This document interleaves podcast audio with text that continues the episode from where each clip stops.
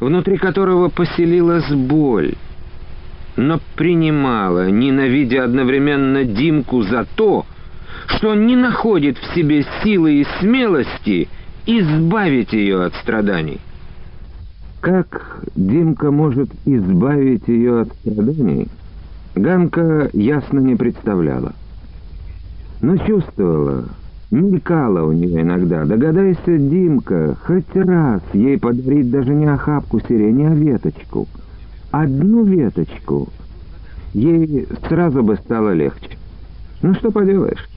Димка не догадывался, и пропасть между ними неизвестна, непонятно теперь для Ганки, когда, как и зачем возникшая становилась все шире, а после того, как она отхлестала Димку веником из этой ненавистной ей сирени, пропасть стала еще больше. Косматое солнце испепелив в прах необъятное небо над степью, все-таки стало медленно опускаться к горизонту. Солнце сожгло не только небо, но и землю, и навстречу ему снизу, из-под звени горы, стали вспучиваться, будто тучи серого и легкого пепла. Солнце, коснувшись их, начало, казалось, раскаляться еще сильнее, увеличиваться в размерах и чем глубже проваливалась в серую муть, сплавшуюся по краю земли, тем сильнее раскалялась и больше увеличивалась. «Шабаш! Кончай!» — прокричал Владимир Савельев. «Одевайся!» На прополке все работали почти нагишом, в трусиках. В первые дни Ганка стеснялась раздеваться, но Володька подошел к ней, сказал просто и убедительно — сопреешь же. И платьишко солнцем мигом сожжет. У тебя их много, платьев-то? Где ж много? Ну вот, на речке поди, не стесняешься, а тут чего? Поле пустое, а мы все свои. И тут же Володька, когда наиболее смелые девчонки разделись, и по этому поводу ребята начали было кидать шуточки, подошел к одному из них, поднял тяжелый, не по-детски увесистый кулак. Это нюхал? и повернулся к остальным. «Че вздумали? Тут работа, а не баловство. Это вам не шуточки, когда хлеб гибнет. Мужики отдельно будут вот по этому краю поля сорняк давить, девчонки потому, и хахоньки бросить у меня. Давай одежу складывай тут, девки там, никто ее не тронет. И не прохлаждаться, дневной урок немалый». После этой речи Савельев первым разделся, бросил на земь рубаху и пыльные штаны и, не дожидаясь остальных, начал дергать сорняки. И все невольно смолкли, молча разделись, тоже принялись за работу, раз и навсегда признав право этого парнишки, годами моложе некоторых, командовать. Над полем, особенно с утра, когда с неба, успевшего за недолгую ночь набрякнуть синевой, еще лилась прохлада, стоял веселый гам и говор. Взлетал то и дело смех, но постепенно голоса стихали. После скудного обеда, который привозила на мохнатой лошаденке Антонина, бригадная повариха, все снова принимались за работу, но теперь молча и угрюмо. Повариха приезжала не одна. На козлах сидел Андрейка. Когда Владимир Савельев с помощью ребят сгружал с повозки фляги со щами и молоком, корзин с хлебом, на освободившееся место ставили пустые бидоны. Повариха принималась кормить полольщиков, а Андрейка ехал к громотухе за свежей водой для них. На прополке все работали уже давно. Очистили от сорняков три или четыре огромных поля. На ночь уходили в бригаду. Та же тетя Антонина кормила всех жиденьким супом или затирухой, чуть подбеленной молоком, поила чаем, заваренным смородиновым листом. После ужина сразу наступала темнота, и все отправлялись в Ригу, забитую соломой, без особых разговоров заваливались спать. девчонки в одном углу, мальчишки в другом. Последним всегда ложился Володька Савельев. Перед тем, как лечь, он вешал посреди риги на столб тусклый керосиновый фонарь с треснувшим стеклом. Бригадир Анна Михайловна, мать Димки и Андрейки, чуть свет тушила его, но скоро, едва солнце приподнималось над землей, снова приходила в Ригу, будила всех, и начинался еще один длинный-длинный день. Натягивая на задубевшее под солнцем тело пыльное и теплое платье, Ганка с ненавистью думала о будущем бесконечном дне, о Димке и Николае Инютине, которого не видела с самой весны, с того дня, когда отхлестала и его сиреневым веником.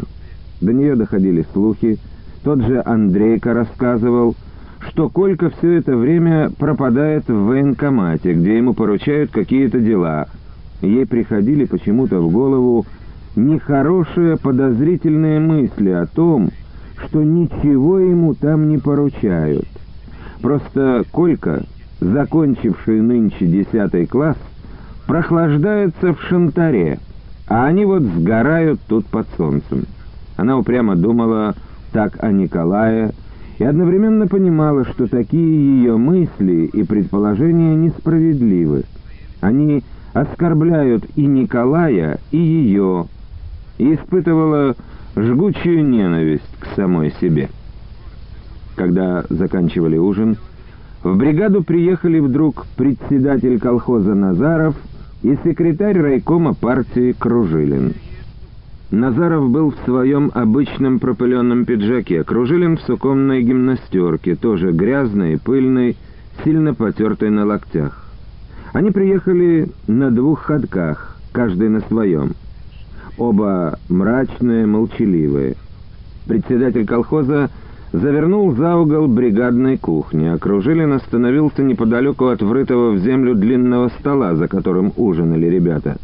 Отпустил через сидельник, развязал супонь, взял из ходка охапку свеженакошенной травы, кинул жеребцу, потом подошел к столу. «Здравствуйте, ребята!» Ему ответили в разнобой. Секретаря райкома партии все знали. Он в течение лета не раз появлялся в бригаде. Однажды осмотрел даже Ригу, в которой спали ребята. Пошутил еще, что запах соломы и свежий воздух сделают девчат еще красивее, а ребят сильнее и мужественнее. Сейчас он не шутил, не улыбался. Присев на краешек скамейки, снял матерчатую фуражку, почти прогоревшую от солнца. Положил ее на колено — ладошкой по-крестьянски пригладил спутанные волосы и, не обращая ни на кого внимания, устало задумался. Он стал похож на колхозника, который, наработавшись, тоже пришел с поля и ждет теперь своей тарелки с ужином. Бригадная повариха Антонина действительно положила перед ним кусок черного пополам с лебедой хлеба, из общего чайника налила кружку чаю. «Ага». «Спасибо, Тоня». Очнулся секретарь райкома, взял кружку, отхлебнул. Солнце уже скрылось за звени горой, но за горизонт еще не зашло. Обычно в такое время все пространство над горой пронизывалось желтыми полосами, бившими из-за скал. Но сейчас Привычных солнечных стрел не было. Вверху неподвижно стояла багрово-красная муть. Отблески ее проливались на соломенную крышу Риги, на лица притихших ребят и девчонок, на старую с черной трещинкой фарфоровую кружку, которую держал в руке секретарь райкома. «Устали, ребята?» — спросил Кружилин как-то неожиданно. «Притомились чуток», — мотнул Владимир Савельев, давно не стриженной головой. «Да мы, молодежь». Кружилин оглядел всех девчонок и мальчишек, сидящих за длинным дощатым столом, остановил взгляд на Димке Савельеве. А ты как тут, Дмитрий? Димка поглядел на Кружилина из-под лобья, враждебно. А мне что? Я сын бригадирши. Вот как? Приподнял усталые веки Кружилин. Но, усмехнулся Димка и кивнул на Владимира. И он, наш подпольный бригадир, мой родственник, так что мне тут кругом поблажки. Он ничего, хорошо работает, проговорил Владимир. Молчун только. Все носит что-то в себе, как дурак игрушку. Звонко хохотнула Литка и тут же захлебнулась, потому что Ганка порывисто вскочила. «Ты сам!» — крикнула она Володьке. «И ты!» — обернулась она с гневом к Литке. Глаза ее яростно полыхали. «Интересно!» — протянула Литка. «Видели?» Вдоль длинного стола прошло движение, но вслух никто ничего не произнес. Димка поднялся медленно, как-то странно глядя на Ганку, повернулся и пошел. «Дмитрий, погоди!» — попросил Кружилин. «Сядь на минутку». «Чего? Я поужинал», — огрызнулся тот. И пошел дальше, все прибавляя ходу. Скрылся за углом Риги. Ганка дольше других глядела на этот угол. Когда повернулась, в глазах ее стояли слезы, губы вздрагивали. За столом установилось неловкое молчание — «Вот еще, охламон какой!» — нарушил тишину Владимир. «Сейчас приведу его». «Не надо, Володя», — произнес Кружилин, вставая. «Оставь его. Я приехал, ребята, поблагодарить вас всех за хорошую работу». Установилась тишина. Лишь стоявший неподалеку в упряжке жеребец, на котором приехал Кружилин, звякал уделами — но этот железный звук тишины не нарушал, только подчеркивал ее. Лица девчонок и парнишек, осунувшиеся, худые, сожженные солнцем, стали по-взрослому суровыми. Глаза остро поблескивали. Тяжкое время, ребята, переживаем. Такое тяжкое. По всему району хлеба гибнут от жары. Что там гибнут? Погибли уже. Только в этом колхозе еле-еле держится. Почти все поля тут рожью засеяны. Вот она-то и держится. Пшеница даже в трубку не успела выйти и посохла. А в других колхозах ржи почти нету. Поэтому надо нам спасать тут каждый колосок. Вы все до предела измотались, я вижу. 1 августа вас обещали всех отпустить по домам. Да я хочу вас попросить остаться. Ребят всех, а девочек добровольно. Кто еще может? То ли Кружилину показалось, то ли это произошло на самом деле. Над столом пронесся невнятный шелест и стих. Все сидели так же неподвижно.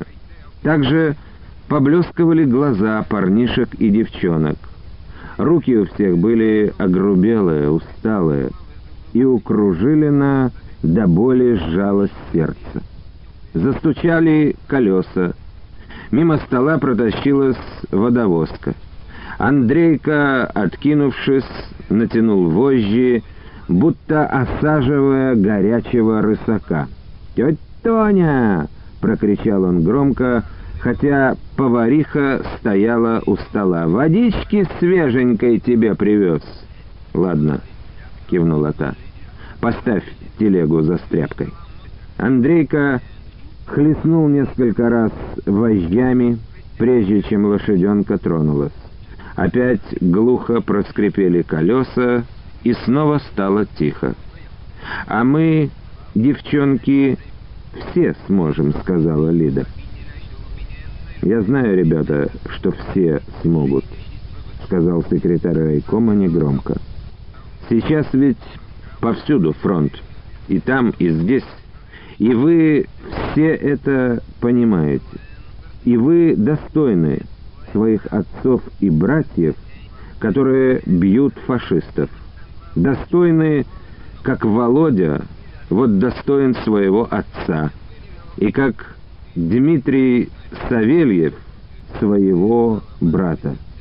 Зря он убежал. Я же такую весть ему о брате привез. Вот.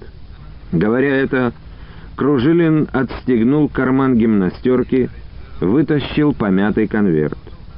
Владимир, стоя возле Кружилина, смотрел почему-то на него хмуро и недоверчиво, и время от времени быстро облизывал сохнущие губы.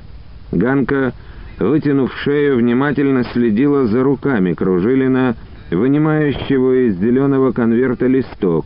В больших глазах ее переливалось черное пламя.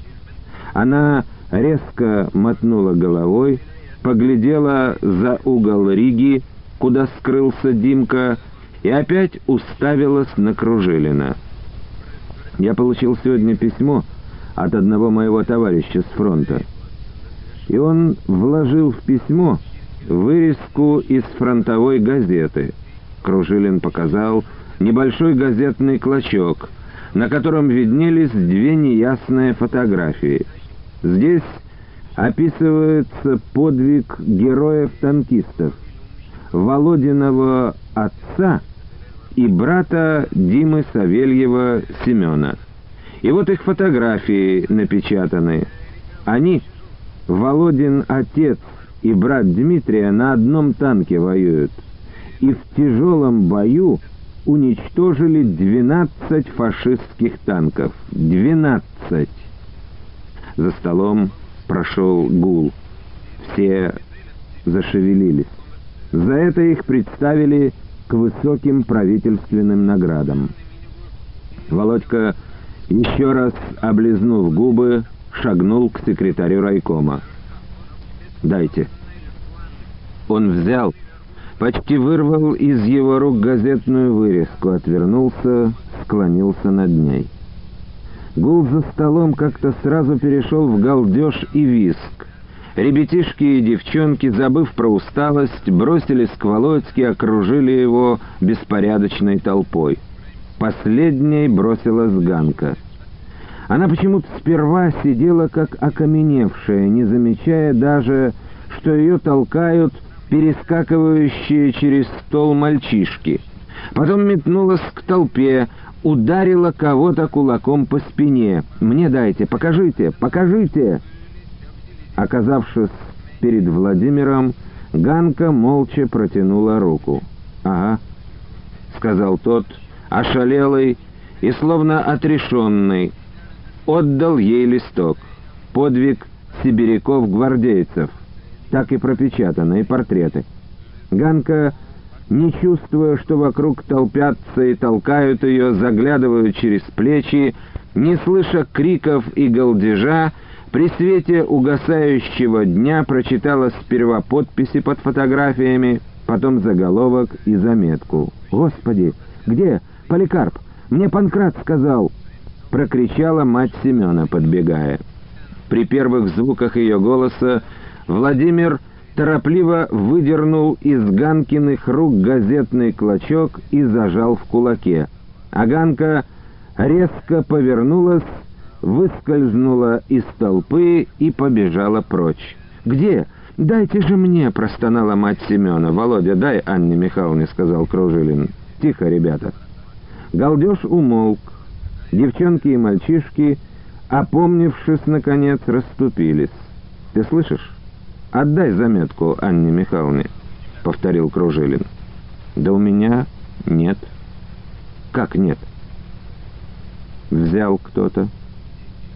«Ребята, кто взял газетную вырезку?» Мальчишки и девчонки, начавшие было расходиться кто куда, остановились. Все молчали.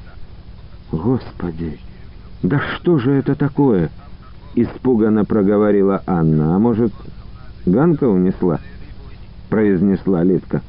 «Ну так найдите ее!» — потребовала Анна. «Лидушка, ты найди, а? Ладно». Из-за стряпки стрелой вылетел Андрейка с кнутом в руках. «Мам, Чего это?» — прокричал он, сверкая глазенками. «Какое письмо? Какая газета? От Семки говорят!» Анна обеими руками прижала лохматую голову младшего сына к груди и с обидой вымолвила. «Чего же ты стоишь, Лидушка?» А Володька между тем повернулся и пошел в Ригу. На привычном месте нащупал в полутьме фонарь, зажег его, повесил. Затем вышел в противоположные ворота и зашагал сквозь редкий перелесок в открывающуюся за ним степь, к хлебным полосам, которые сегодня очищали от сорняков. На фоне потухающего заката одинокая фигурка его была видна долго, и пока была видна, за нею следила бригадная повариха. Она, прибирая после ужина со стола, все время поглядывала на Володьку с того самого мгновения, когда он взял из рук Кружилина газетный клочок. Видела, как подбежала к нему Ганка, а потом появилась Анна Михайловна. Затем Антонина проводила взглядом Володьку в Ригу. Взяв ведро с помоями, она пошла выплеснуть их во вражек и тут заметила, как он показался из противоположных ворот Риги и, оглянувшись на бригадный стан, зашагал сквозь перелесок в поле. Ганка, выскочив за Ригу, остановилась. Бледно-желтым окоемом были подчеркнуты острые изломанные горные вершины. Небо над Звенигорой еще светлело и казалось, что сразу же за каменными зубцами еще полыхает светлый день, который, возможно, никогда и не кончится. Несколько мгновений она постояла в растерянности, глядя на убегавшую в перелесок затравеневшую дорогу, которая в полутора километрах отсюда раздваивалась. Левый рукав вел в какую-то деревню Михайловку, где Ганка никогда не была, и где жил их полольный бригадир Савельев, а правый выходил на полевой шлях, не очень широкий, но укатанный за лето до крепости железа, по которому их и привезли из Шантары на прополку в эту колхозную бригаду. Если пересечь этот шлях, то километрах в трех будет речка Громотуха. Огибая Звенигору, она тоже течет в сторону Шантары. Как раз у развилки затравеневшего проселка росла старая сосна, толстая и корявая, возле которой почему-то любил сидеть Димка в одиночестве. Раза два-три Ганка случайно натыкалась на него здесь, вздрагивала и, опустив голову, пробегала мимо. Но однажды все же приостановилась и, чувствуя, как заходится сердце, спросила, «Чего ты здесь?» «Тебе-то что?» — откликнулся он холодно. Ганка глотнула тогда подступившая от какой-то большой и непонятной ей обиды слезы, повернулась и побежала. Ганка была уверена, что Димка и сейчас пошел к этой сосне. Он действительно сидел там, прислонившись спиной к сухому, в глубоких трещинах стволу и смотрел, не мигая, вперед. «Димка! Дим!» Выдохнула, подбегая Ганка. «Письмо! Семен ваш! Семен!» Димка вскочил, сделал вперед два-три шага и остановился, почувствовав, как занемело все внутри. «Что? Что?» Громом взорвался у него в ушах собственный голос, хотя на самом деле он прошептал это. Губы его едва пошевелились, но Ганка расслышала его. Она на секунду растерялась, а затем шагнула к нему, схватила за плечи и яростно затрясла, закричала. «Ты что подумал? Не похоронная же, наоборот! Он живой! Его орденом наградили! Ты слышишь, слышишь?» И, ткнувшись ему в грудь лицом, зарыдала. «Я дура, дура!» — шептала Ганка сквозь обильные слезы. «Ага, дура проклятая», — сказал и Димка, погладил ее неумело по волосам, по вздрагивающему теплому плечу. «И что отхлестало тебя весной этой дурацкой сиренью?» «Нет, это правильно». Они были уже взрослыми. Ей шестнадцать лет, а ему пятнадцать. И оба чувствовали это. Но теперь, в эту минуту, они не стеснялись друг друга. Ганка беззащитно и доверчиво прижималась к нему, а он, благодарный ей за это, все поглаживал ее по плечам. Потом пальцы коснулись ее щеки, Ганка тотчас схватила его ладонь, сильно сжала, оторвала лицо от его груди, запрокинула голову и распухшими губами прошептала «Димушка, Дим, ты слышишь?» «Ну да, я слышу». «А Колька Инютин мне так, ну просто так, зачем он мне?» Она проговорила это и обернулась на шум чьих-то торопливых шагов. Не выпуская Димкиной руки, увидела подбегавшую Литку, но и теперь его руки не отпустила, молча ждала, когда Литка приблизится. «Я издалека ваши голоса услыхала. Ой, да тут еще кто-то!» И только теперь Димка с Ганкой почувствовали, что рядом действительно еще кто-то есть. Быстро обернулись. Посреди дороги, в вечерней, еще не густой и далеко просматриваемой мгле, стоял, опершись на палку, Николай Инютин. Стоял, как унылая птица, низко опустив плечи. Димка, высвободив свою руку, шагнул к сосне и сел на прежнее место. Ганка качнулась и пошла к Николаю. «Ты как здесь?» «Надо было». «Значит, пришел», — сказал хрипло Николай, отбросил палку, повернулся и пошел прочь в сторону шляха. «Коля!» «Коля!» — одновременно воскликнули Ганка и Лида, обе кинулись за ним. Тот резко обернулся, девчонки будто наткнулись на стенку. «Убирайтесь вы!» — выдавил он свирепо сквозь зубы, сжал кулаки. Глаза его блестели во мраке. Казалось, Николай сейчас шагнет к ним и примется молотить обеих своими кулаками. Но он не шагнул и ничего больше не сказал. Он повернулся и медленно пошел, стал пропадать в густеющих сумерках. Бригадирша сказала, чтоб ты отдала ей эту статью, вымолвила Литка, не спуская глаз с удаляющегося Инютина. «Какую статью?» — не поняла Ганка. «Про сына ее». «Да я не брала. Ты отдай», — проговорила еще раз Литка, кажется, не слыша Ганкиных слов. «Николай! Коля! Коль!» И она, не взглянув даже на Ганку, побежала догонять Николая, который был еще чуть виден во мгле. Дмитрий, сидевший возле сосны, даже не пошевелился, когда Ганка вернулась к нему. Она медленно подошла, остановилась, растерянная и смущенная, не зная, что сказать. Постояла, опустилась на пожухлую пыльную траву под деревом, поджала под себя ноги. Темнота вокруг сомкнулась почти наглухо, а над Звенигорой небо все еще было освещено. Темные каменные хребты, вздымаясь, наглухо отгораживали, казалось, весь остальной мир, наполненный светом и жизнью.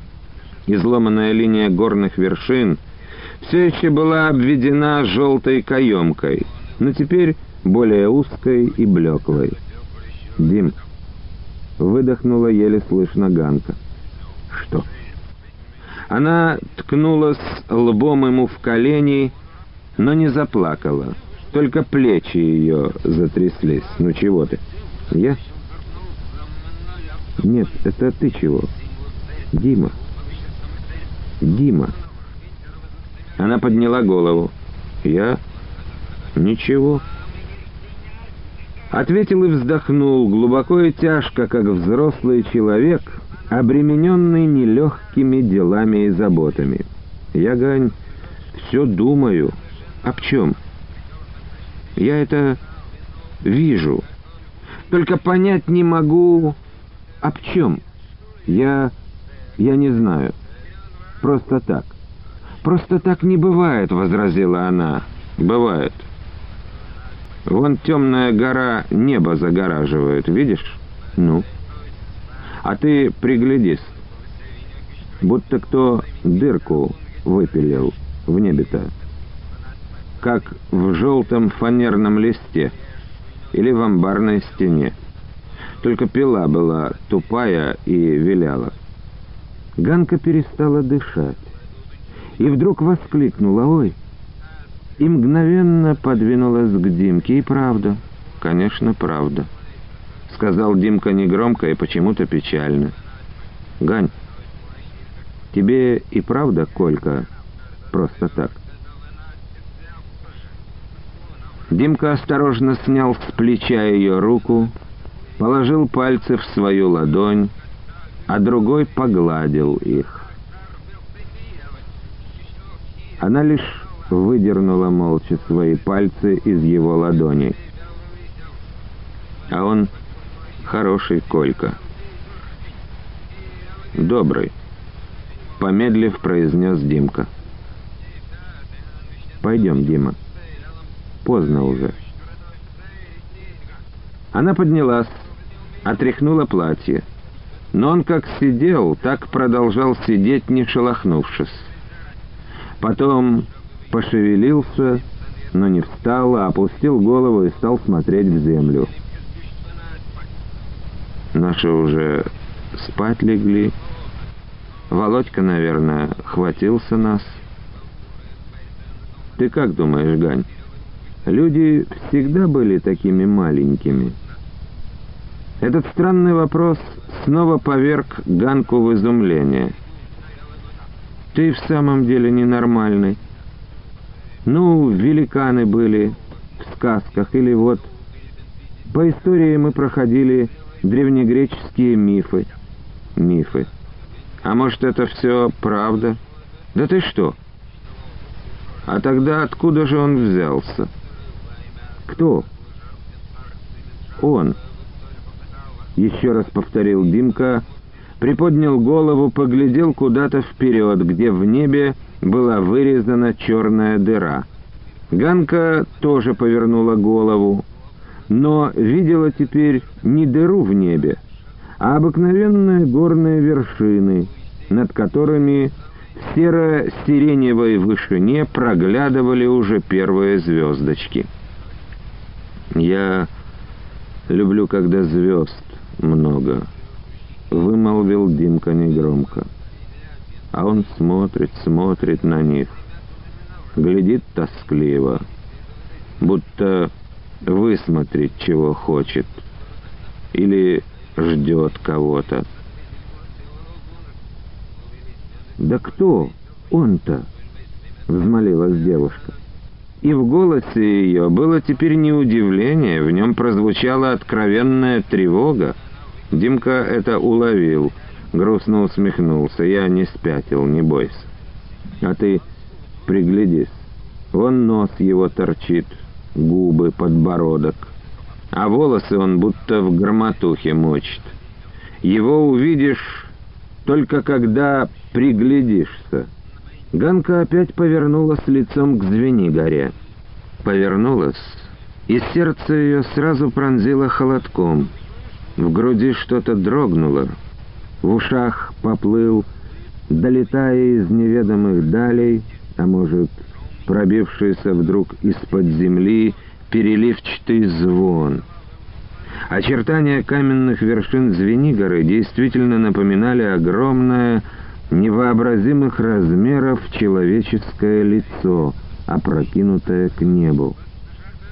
Не очень крутой, но и не плоский лоб, переносится, нос — Губы были сложены скорбно, в какой-то вековечной и безмолвной муке. Крайняя слева скала, подбородок, обрывалась вниз тоже неотвесно, а с изгибом, и переходила в шею.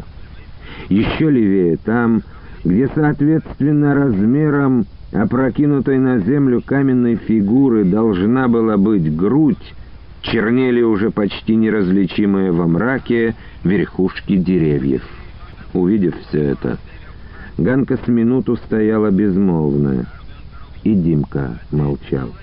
Он, все еще сидя под сосной, глядел то на Ганку, то на гигантское каменное лицо, смотрящее в ночное небо. Затем поднялся. Девушка качнулась к нему, прижалась. «Страшно. Прямо жутко», — прошептала она. «Это без привычки», — успокоил он ее. «А так просто грустно». «А чего он?» «Ждет». «Не знаю». «Может, того, кто встать ему поможет. Развяжет его». Разве... Разве он привязанный? А как же? Вздохнул Димка. Там, где шея, дорога через увал проходит, как ремень. И дальше, где его грудь. Он давно тут лежит. Может, сто тысяч? Может, сто миллионов лет? И грудь вон лесом заросла. А через тот лес, я знаю, тоже дорога есть. В Казаниху ведет. Тоже как ремень. И через ноги его, наверное, через руки. Он крепко привязанный к земле. Они постояли молча. Желтая полоска, окаймляющая горные вершины, совсем растаяла, потухла, и каменное человеческое лицо, опрокинутое к небу, стало еще таинственнее.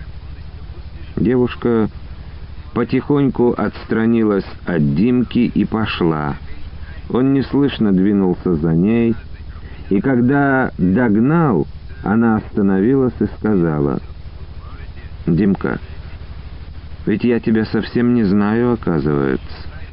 Он, заложив руки в карманы стареньких штанов, голой пяткой будто вдавливал что-то в землю.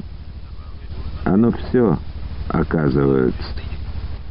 Я думал, что не люблю Семку, старшего брата. Что ты? Протестующе воскликнула Ганка. Он хороший, ну да. Только мы жили до этой войны. Он по себе, и я по себе. Отец его не любил, и я. Ну, как-то так. Брат и брат, а больше ничего. А сегодня ты крикнула письмо, и я... Это непонятное, я думал, похоронное. Он говорил сбивчиво, почему-то волнуясь. От него, что ли, письмо? Нет. Дядя Поликарп Кружилин получил от кого-то, а в письме про Семена и газетная статья, как Семен и дядя Иван, Володькин отец, двенадцать танков подбили. Сколько? Двенадцать и фотографии их в газете нарисованы. Димка стоял теперь в полоборота к Ганке и смотрел в сторону Звени горы. От сосны они ушли недалеко, может быть, всего метров на двести, но очертания каменных вершин теперь не напоминали даже и отдаленно человеческого лица. В темно-фиолетовом небе просто торчали беспорядочные черные зубья. «Он... он исчез?» — прошептала удивленная Ганка. «Ну да. Его видно только с того места», — ответил Димка. Алитка догнала Николая Инютина, когда он за травеневшим проселком выходил на укатанную дорогу, ведущую в Шантару. Заскочила вперед, стала перед ним. «Николай! Коля! Уйди!» Он отодвинул ее сильной рукой и зашагал дальше. Ни слова больше не говоря, она пошла рядом. Минуты через три Инютин, не останавливаясь, сердито спросил, «Чего тебе? Чего привязалась?» «Просто провожаю тебя». «Ну и провожай». Однако еще через минуту остановился, поглядел на девушку. Глаза ее в ночном сгущающемся мраке поблескивали виновато и одновременно умоляюще. Николай, поглядев в эти глаза, шагнул на обочину, сел на землю и опустил голову. Она стояла перед ним. «Ты... ты к ней приходил, к Ганке?» — спросила она напрямик. «К ней. Понятно тебе. Проститься». «Почему проститься?» «Потому. На фронт ухожу послезавтра. Добровольцем берут. Понятно?» «Ага», — произнесла она тихо и взволнованно. Николай поднялся. Они стояли друг перед другом. Колька, тощий и длинный, как жертв, с длинными руками. Литка была ростом почти с него, но плотная, широкая в бедрах, крупногрудая, казалась значительно ниже его. «А ты со мной простись», — проговорила она, и в глазах ее сверкнули отблески звезд. «А чего ты мне?» — безжалостно спросил он. Она быстро-быстро задышала, потом, уронив лицо в ладони и отвернувшись, заскулила, тихо и обиженно, как побитый щенок.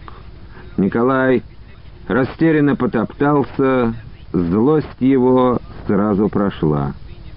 «Все вы мокрые курицы. Не надо!» Он тронул ее за плечо. Она дернула этим плечом и побежала назад. Николай стоял на обочине дороги, по-прежнему растерянный. Стоял долго, пока не затих глухой стук ее ботинок по дороге. Затем медленно побрел в сторону Шантары. А Владимир Савельев все еще сжимая в потном кулаке газетную вырезку, присланную кем-то в письме Кружилину, лежал во ржи, которую они сегодня очистили от сорняков, и глядел на высыпающие в небе звезды. Здесь его и нашла бригадная повариха. Она подошла тихо, неслышно, как большая и сильная кошка. Увидев ее, он быстро приподнялся и, не вставая на ноги, отодвинулся в сторону, будто хотел забиться вглубь хлебов. «Это же я, Володя. Не узнал, что ли?» Тихо, почти шепотом проговорила она. «Узнал». «Чё приперлась?» Она присела рядом. Он отодвинулся еще подальше. Кругом стояла ничем не нарушаемая тишина и темень. Земля была на ощупь еще теплая, как недавно протопленная печка. Дневной жар в воздухе еще не потух, не рассосался в темноте. Несмотря на полнейшее безветрие, время от времени уныло шелестели зеленые пока колосья, словно жаловались кому-то на беспощадное знойное лето, в которое они родились, проклюнулись из земли и выросли, да неизвестно вот еще, сумеют ли в такой испепеляющей жаре налить зерна, ради которых люди переносят такие муки. «Это ты взял газетную статью-то?» — спросила вдруг Антонина. «Я видела, ну и что? Там про моего отца. Там еще про сына тети Анны. Дай сюда». «Не дам», — упрямо повторил он. «Володенька, он сын ей. Дай, а то потеряешь. Тогда тетя Анна прямо совсем обезумеет». Слово «обезумеет» подействовало на мальчишку. Он протянул кулак. Антонина взяла влажный газетный комочек, расправила осторожно на коленке, аккуратно свернула, поднялась и положила в кармашек фартука. «Глупенький ты, Володя», — сказала она. «Разве так можно? Схватить это и унести. Ну а если б уронил где? Да, это, конечно. Согласился он и тоже встал. Глупенькой. Она вдруг обеими руками взяла его за голову и притянула к себе. «Не лезь! Не трожь!» Он уперся в ее мягкие груди, но тут же отдернул руки, как обжегся. Она еще сильнее притиснула к себе его голову, и маленькой, совсем-совсем еще маленькой. Тонька всхлипнула вдруг, а он, испуганный и ошеломленный теплом ее тела, глухим и частым стуком ее сердца перестал сопротивляться и затих. Он покорился ее сильным и властным рукам. Они стояли так воржи долго. Ей шел двадцать первый год, а ему недавно исполнилось всего четырнадцать. Ростом он был ей по грудь. Она гладила сухой и горячей ладонью его лохматую голову, говорила торопясь, сдавленно, вон как оброс ты весь. Остричь надо, Лохмыта, у меня ножницы есть, ты приходи. Ладно, тетя Тоня, произнес он. Да не зови ты меня так, взмолилась, с болью простонала она. Как? А как тебя звать? Непонимающе бросил он. Господи, ты подрасти скорее, слышишь? Слышишь? Ее возглас разнесся по пустынному хлебному полю и затих, потонул в темноте. Катилась над землей ночь, укрывала стоящих воржи двух людей, двадцатилетнюю женщину и мальчишку, который в эти суровые времена считался уже мужчиной. Укрывала все человеческие радости и беды, большие и малые. Но радостей у людей было немного, хотя они вечно надеялись на них. И потому, наверное, так уныло и тоскливо смотрел в небо тот каменный исполин, которого обнаружил Димка на месте Звенигоры. Часть вторая.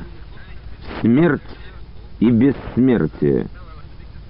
Бывшему следователю Томской городской жандармерии Арнольду Михайловичу Лохновскому шел уже 70-й год.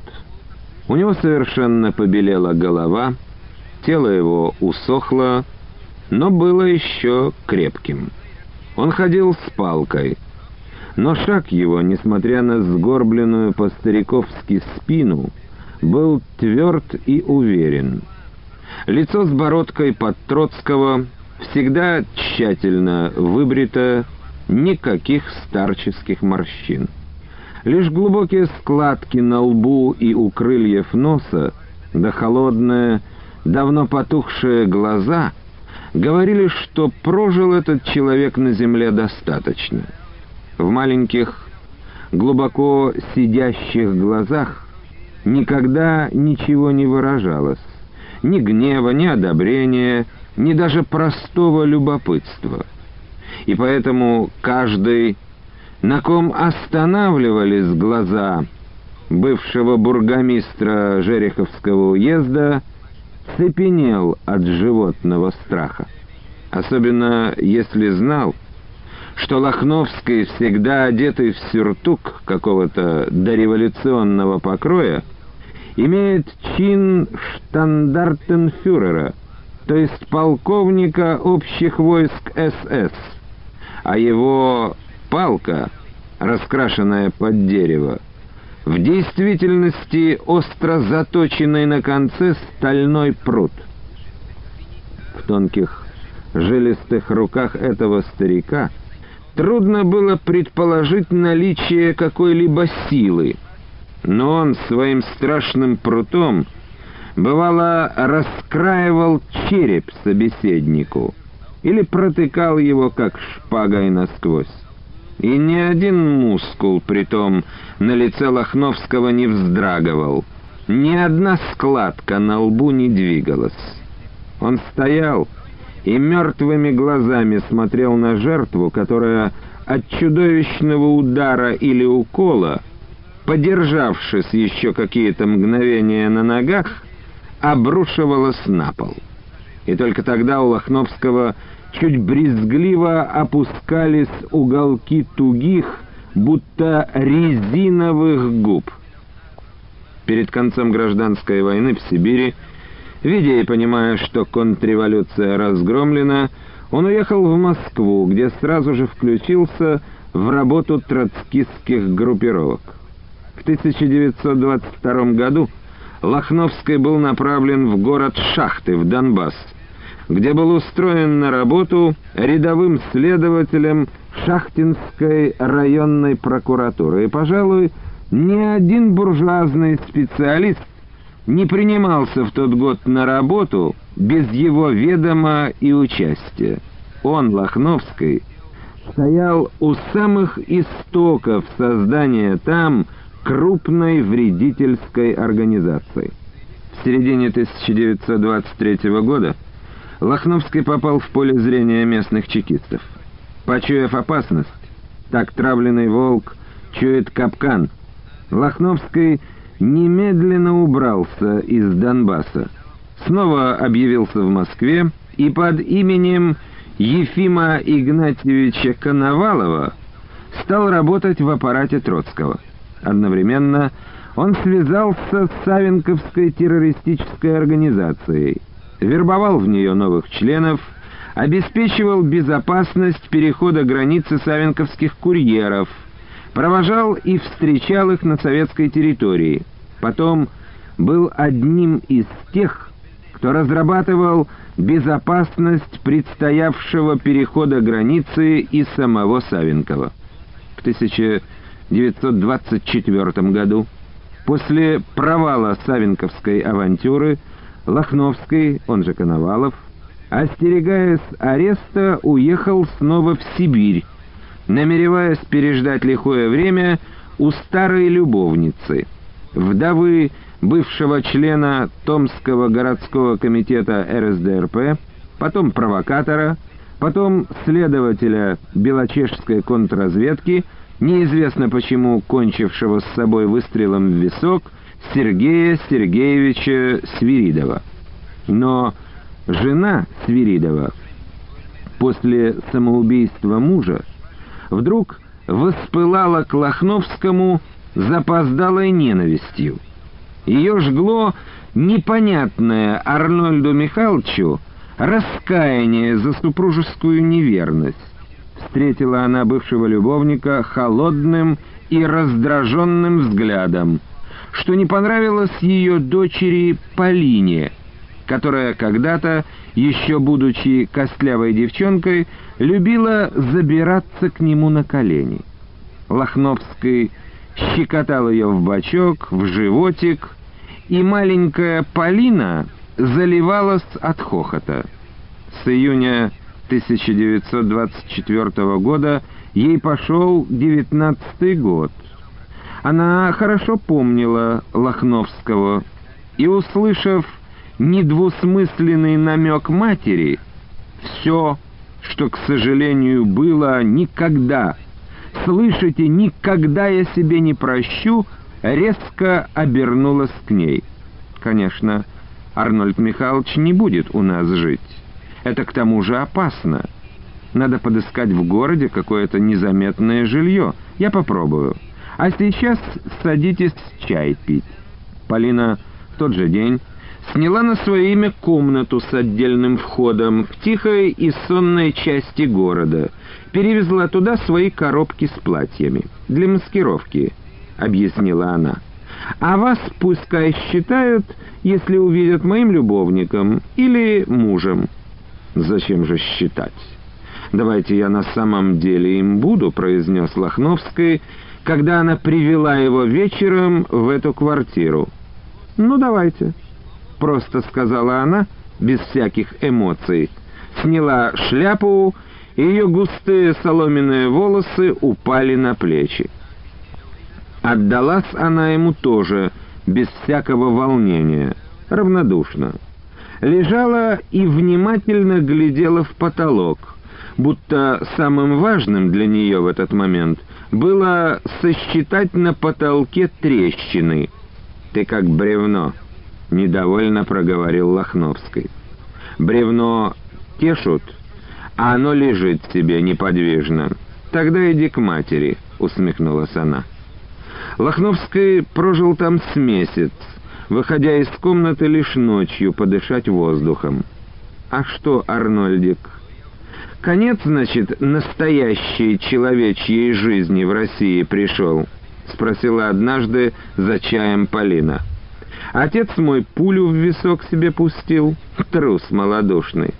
Ты вот тоже под бабью юбку спрятался, выглядываешь оттуда, как мышь из норы.